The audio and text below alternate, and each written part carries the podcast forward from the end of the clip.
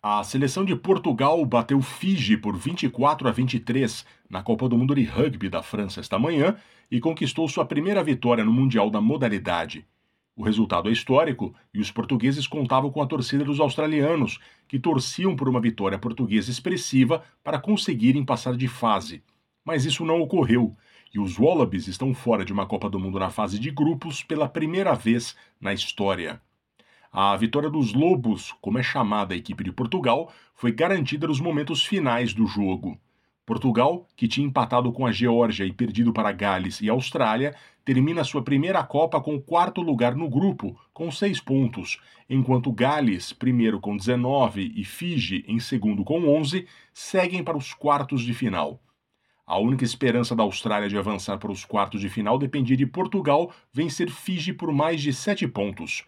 Com a vitória por menos que esta diferença, Fiji ganhou um ponto, chegando aos mesmos 11 que os australianos, mas com melhor desempenho nos critérios de desempate. Agora, a Copa do Mundo disputada na França chega às fases de mata-mata. Os duelos confirmados são Gales contra a Argentina, Irlanda contra Nova Zelândia, Inglaterra contra Fiji e França contra a África do Sul. A Nova Zelândia e a África do Sul são os países com mais títulos mundiais de rugby, com três cada um.